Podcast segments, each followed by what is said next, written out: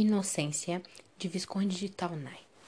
Estradas levam de regiões habitadas a zonas quase despovoadas. Passam por grandes e pequenos rios, campinas vir virgens e zonas de cerrado. Áreas que são varridas pelo fogo, cobertas de cinza, mas que voltam ao verde com o retorno das chuvas. A fauna é dominada por gaviões que se alimentam de pequenos répteis, urubus que comem carniça e araras que colhem amêndoas das árvores. Em um dia claro do inverno de 1860, segue Cirino, solitário pelo sertão, montado numa besta, vindo da vila de Santa Ana do Parnaíba, rumo aos campos de Camapuã. Com 25 anos, de aparência agradável e ar inteligente, ele caminha distraído e pensativo. O senhor mais velho, gordo, alcança o Cirino solitário para iniciar uma conversa. Ambos se apresentam. O senhor é Martim dos Santos Pereira e o viajante é Cirino Ferreira Campos. Após a conversa, Martinho chama Cirino para se estabelecer na sua humilde tapeira e fica muito feliz em saber que Cirino é um médico, pois sua filha está muito doente. Martim Pereira foi alegremente recebido por seu cachorro e animais. O doutor ficaria hospedado no primeiro galpão, ao fundo do qual vivia Pereira e sua família. Após um breve sono, foi servida a janta. Bem alimentado, Cirino logo se propôs a avaliar o estado da moça doente. Desconfiado, Martinho questionou como ele sabia que se tratava de uma moça e disse que deixaria a consulta para mais tarde. Mais tarde, Pereira convidou o doutor para averiguar a sua pequena, fazendo antes algumas ressalvas. Tratava-se de uma moça muito bonita, que já estava prometida em casamento para o manecão Doca, homem muito sério, portanto deveria ser vista somente como uma doente, não como uma mulher. Cirino estava acostumado com as formalidades das famílias sertanejas e assegurou que agiria profissionalmente, como sempre. Mas não deixou de contrapor a visão conservadora de seu anfitrião. Acreditava que as mulheres tinham capacidade de se portarem com dignidade sem a necessidade de, do controle de um homem. Pereira relatava alguns hábitos singulares da menina. Conversava com os animais, queria aprender a ler e sonhava em ser princesa para ter diversos homens a servi-la. Já estava escuro quando entraram nos aposentos de inocência, iluminados somente por vela. Serino tomou o pulso da doente e discretamente não pôde deixar de encantar-se pela meiguice da moça. Disse que seria bom colher umas folhas de laranjeira e limão para fazer um chá e que à meia-noite lhe daria um remédio. Dois homens seguiam à noite pela estrada. O primeiro, José, o segundo, o alemão. José, carioca, tão tagarela quanto Martinho, logo se afeiçoou ao anfitrião. O alemão Meyer foi apresentado como um doutor naturalista que andava coletando borboletas e outros insetos para enviá-los para estudos em sua terra natal. Aproveitando o horário, Cirino foi levado por Pereira ao quarto de sua filha, a quem daria o prometido remédio. Cirino ficou alguns instantes a sós com Inocência em seu quarto. Por um breve segundo, ela abriu levemente sua pálpebra e o seu olhar cruzou-se com o do médico. Quando seu pai trouxe remédio, indicou o amargo remédio para a moça. Deveria, que deveria tomar, além de seguir uma dieta bem restrita pelos dias seguintes. Deitado em sua cama, agora era Cirino, o doente. Sofria de paixão pela filha de seu anfitrião e não conseguia dormir. Pela manhã, Meyer, o alemão, exibia diversas cartas de recomendação que trazia na bagagem, entre as quais encontrou uma destinada ao próprio Martinho, escrita por seu irmão Francisco. O anfitrião emocionou-se ao ter notícia de sua família, com quem não tinha contato há décadas, e comprometeu-se a servir o alemão conforme o seu irmão indicara, como se fosse um membro da família. Cirino revelou que pretendia seguir viagem já no dia seguinte. Pereira não aceitou a despedida tão breve e se comprometeu a trazer diversos pacientes para o médico, de forma que ele poderia se instalar no local por mais duas semanas. Além disso, ele gostaria que o doutor permanecesse em sua casa até que Inocência estivesse plenamente recuperada. Após o almoço, após o almoço, Martinho convida o alemão para conhecer sua filha. O anfitrião arrependeu-se profundamente. O alemão fez sérios elogios à beleza de Inocência, deixando o pai furioso com tal atrevimento. E para piorar o caso, após conhecer a garota, Meyer se dispôs a também permanecer por mais duas semanas na fazenda. Juriado, Martim encontrou em Cirino um confidente a quem podia reclamar das atitudes de seu outro hóspede. O alemão estava muito feliz e tudo isso era por conta de inocência. O alemão se preparava para sair à caça de borboletas. Martim, que desconfiava das boas intenções do estrangeiro em ajudar sua filha, acompanharia o visitante pelos matagais, pretendendo deixá-lo bastante tempo longe de casa. Assim que o dono da casa saiu com o pesquisador e seu ajudante, Cirino ficou inquieto aguardando a hora de administrar os remédios à sua paciente. Ao entrar na casa de Martinho, não viu sinal da escrava no quarto. A sós com a bela jovem, Sereno deixou-se levar pelo encantamento e beijou seus braços.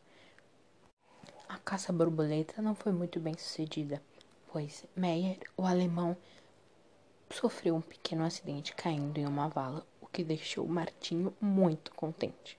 Martim continuou acompanhando de perto seu hóspede estrangeiro. Logo o doutor recebeu novos pacientes. Primeiro, Coelho. Era um velho empa empalamado, anêmico, a quem ele receitou o leite de jaracatia, uma árvore parente do mamão, cuja seiva podia queimar os lábios. Logo após, chegou à fazenda Sr. Garcia, um homem vítima do mal de Lázaro, lepra. Mesmo sabendo que sua doença era incurável, ele queria confirmar com o doutor se também era contagiosa pois nesse caso se exilaria para proteger sua família. O medo da doença era tanto que o enfermo não foi convidado a entrar no sítio. A distância, Serino confirmou que havia risco de contaminação e o velho decidiu que rumaria a São Paulo para viver num leprosário. Passaram-se dias, mais doentes eram atendidos. Inocência estava completamente curada e Martinho insistia em perseguir Meia. Todas as noites, Serino se levantava e fumava cigarros no terreiro, até que certa vez viu aberta a janela do quarto de Inocência, como com seu vulto sobre ela. Ao alcançá-la, beijou suas mãos e declarou o amor que sentia. A moça correspondeu aos sentimentos do doutor, relatando que a paixão também tirava seu sono. A conversa do casal foi interrompida por uma misteriosa pedrada vindo do laranjal, que atingiu a parede, rente à cabeça de Sereno. Seguido a este evento, dois assobios assombraram o médico que fugia pela mata. Após mais alguns dias de angústia, Sereno conseguiu um novo encontro noturno com Inocência à beira de sua janela. A moça lamentou que estivesse casamento marcado com o manecão. Intencionou pedir a seu pai que desfizesse o acordo. Rapaz, apaixonado também, se propôs a convencer o mineiro a reverter sua palavra. Ao final, no entanto, nenhum dos dois teve coragem de contrariar as vontades de Pereira, que era muito orgulhoso e responderia até mesmo com violência a esta ousadia. Martinho seguia a alimentar seu ódio pelo alemão, confidenciando tudo a Sereno. Desta vez, Meyer, inocentemente, chegou a insinuar que ele não deveria casar sua filha contra sua vontade, pois isso poderia frustrá-la. O doutor tentou aproveitar a oportunidade para convencer o pai de que o estrangeiro tinha alguma razão, mas a reação contrária e imediata de Pereira a esta possibilidade logo encerrou o assunto. No dia seguinte, Meyer, o alemão, comemorava a descoberta de uma nova espécie de borboleta, a qual nomeia Papilha Innocentia, em homenagem à filha de Martim. O mineiro fica transtornado com esse que lhe parecia mais um atrevimento do estrangeiro. Somente lhe consola o fato de que o alemão está prestes a partir. Os doentes continuavam a procurar por Sereno, que se preocupava com a breve partida de Meyer.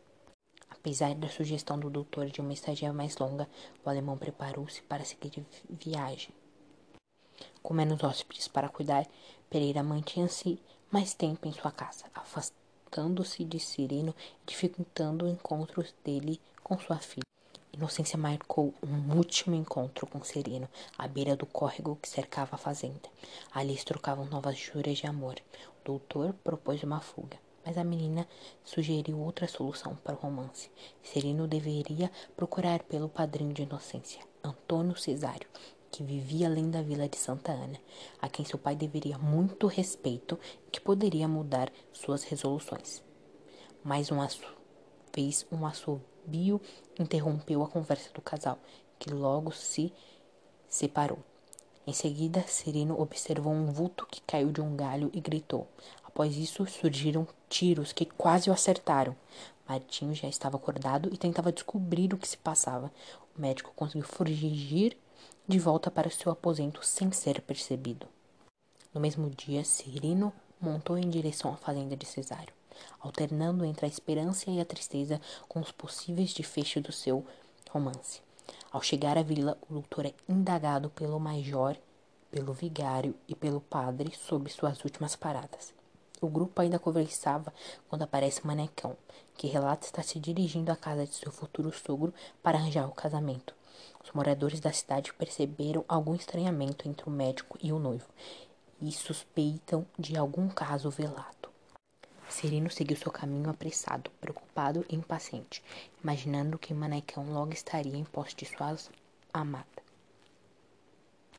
Martinho recebe seu futuro genro com muita amabilidade e animação.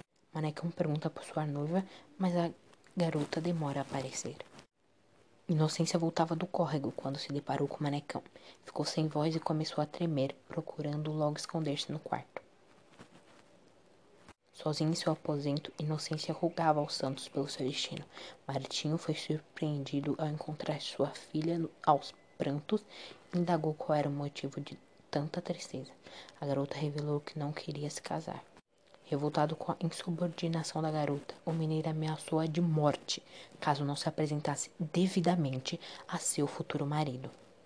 Serino foi bem vindo na casa de Antônio Cesário, cujos escravos ele logo curou de algumas enfermidades. Ao tentar conversar sobre o casamento de Inocência, o médico percebeu que o padrinho tinha a mesma visão conservadora do pai. Ela estava prometida a um homem e não havia nada que impedisse esse desfecho. Pressionado pela necessidade de resolver sua situação, Serino decidiu revelar todo o caso a Cesário. Inicialmente, o padrinho da moça ameaçou o doutor, mas após alguma conversa e promessa de Sereno, compreendeu que não havia maldade em seus atos. O jovem casal realmente estava apaixonado. Indeciso sobre qual atitude tomar, Cesário fez um acordo com Sereno.